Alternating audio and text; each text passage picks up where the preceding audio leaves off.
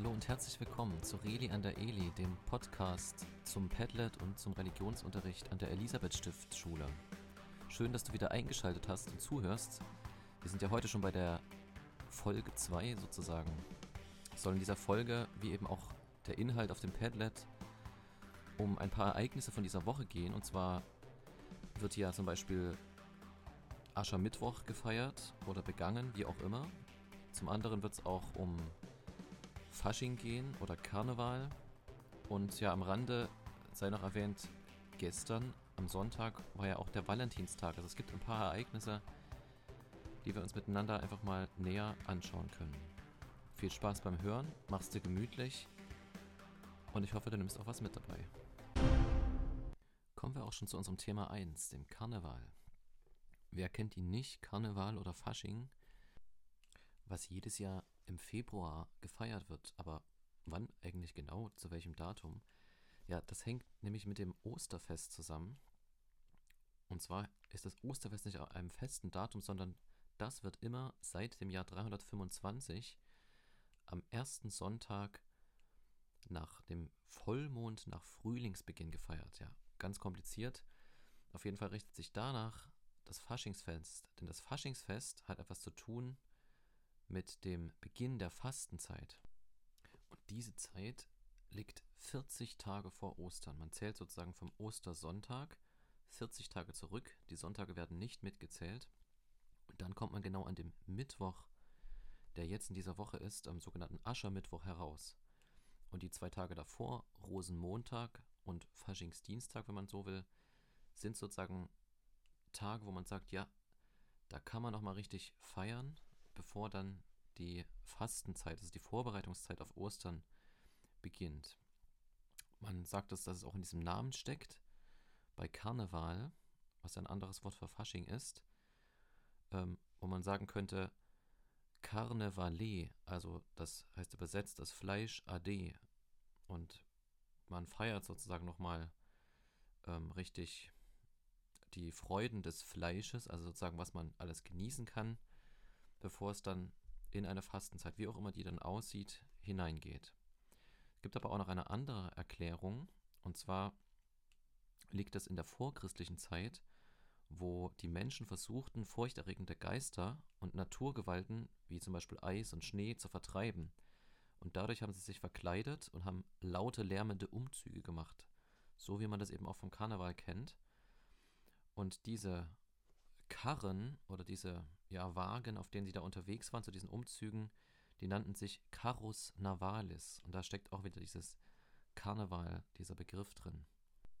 Wenn man das jetzt also von daher sieht, dann hat ja dieses, dieser Karneval, dieser Fasching etwas mit Angst vor bösen Geistern auch zu tun. Und das war, nachdem, ich sage einfach mal so ganz grob, Europa auch christlich wurde, ist diese Angst ein Stück verloren gegangen. Klar, vielleicht ist sie bei dem einen oder anderen auch noch da, aber das war dann nicht mehr so. Dann kam ja diese zweite Bedeutung, nämlich dieses, was ich erklärt habe mit dem Carnevale, Fleisch lebe wohl. Ja, da ist natürlich die Frage, ähm, wie ist das? Heißt es, da kann ich nochmal richtig die Sau rauslassen und dann, ähm, ja, dann heißt es wirklich, jetzt darf ich nicht mehr. Vielleicht kann man es auch so sehen, dass das nicht unbedingt ein Kontrast ist, also Karneval und Fastenzeit, sondern eher das weitere Thema des, ähm, des Karnevals, wo nämlich es um die Figur des Narren geht, der auch so eine wichtige Karnevalsgestalt ist. Was ist eigentlich der Narr? Es ist ja eigentlich ein, ja, wenn man es übersetzen könnte, so, so eine Art Dummkopf. Aber das ist auch jemand, der eben gerade eben beim Fasching auch die Gelegenheit hat, mal sich Leuten einen Spiegel vorzuhalten. Man macht sich da lustig über etwas, prangert Dinge an, sagt Dinge, aber das Ziel darin ist ja, den Mächtigen der Welt oder anderen mal eben den Spiegel vorzuhalten, auf Fehler hinzuweisen oder auf Dinge, die nicht in Ordnung sind.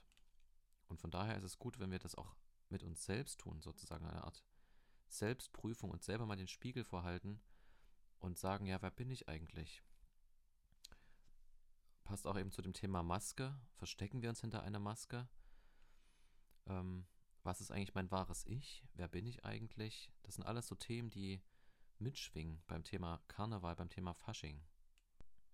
Interessant ist noch das Kostüm von, dem, von diesen Narren, wo nämlich ab dem Mittelalter Pauken und Schellen, also so klingende, ja, wie Becken sozusagen, mit dazugehörten, so Glöckchen zu diesem Kostüm. Und das sollte daran erinnern, dass der Mensch auch Fehler macht, dass der Mensch begrenzt ist und dass er letzten Endes auch sterblich ist.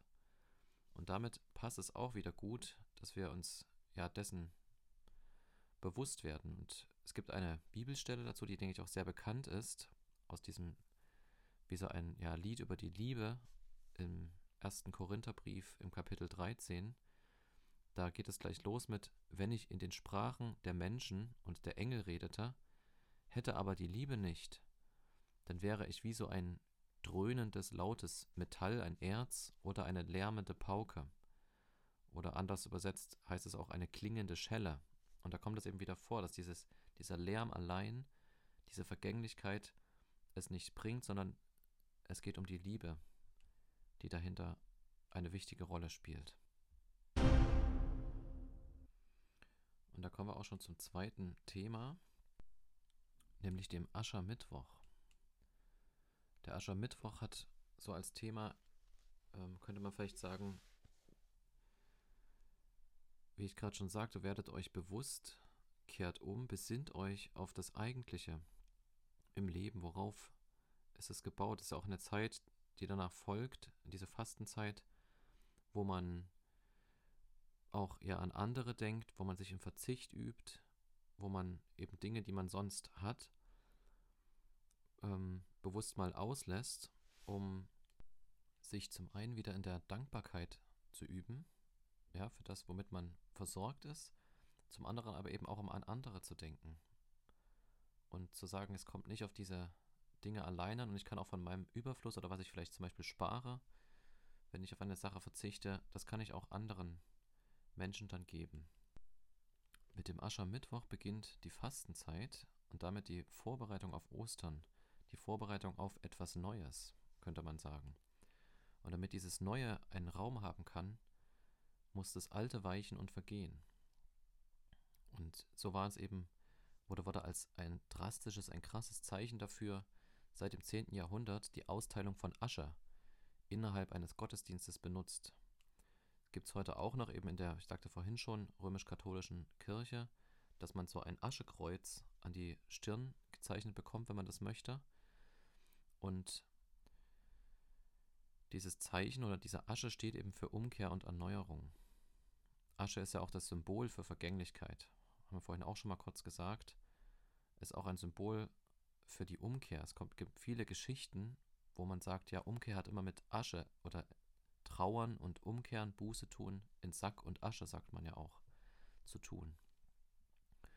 Und das betrifft eben auch alle, die sich durch ihr tägliches Leben vom Glauben oder vielleicht auch der Gemeinschaft der Glaubenden entfernt haben. Und wenn man sich das bewusst lebt und sagt, ich möchte das gerne zeigen, zum Beispiel mit der Asche, mit diesem Aschekreuz, möchte ich mich wieder in die Gemeinschaft integrieren, will mich wieder dem Glauben auch zuwenden, was eigentlich in mir lebt. Das war es auch schon mit unserem Podcast für diese Woche. Ich sagte vorhin, es gab ja noch dieses den Valentinstag. Was es damit auf sich hat, kannst du auf dem Padlet zum Beispiel mal unter äh, brauchtum.de schauen. Das ist ein, ähm, ein Link, der damit reingegeben ist, wo man sich über informieren kann. Außerdem, vielleicht hast du schon entdeckt, gibt es auch noch ein paar Tipps zum Feiern, für Mahlzeiten oder zum Gestalten.